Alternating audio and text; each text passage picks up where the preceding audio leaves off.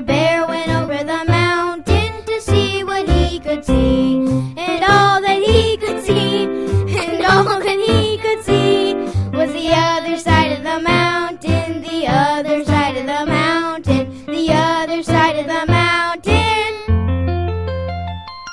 was all that he could see.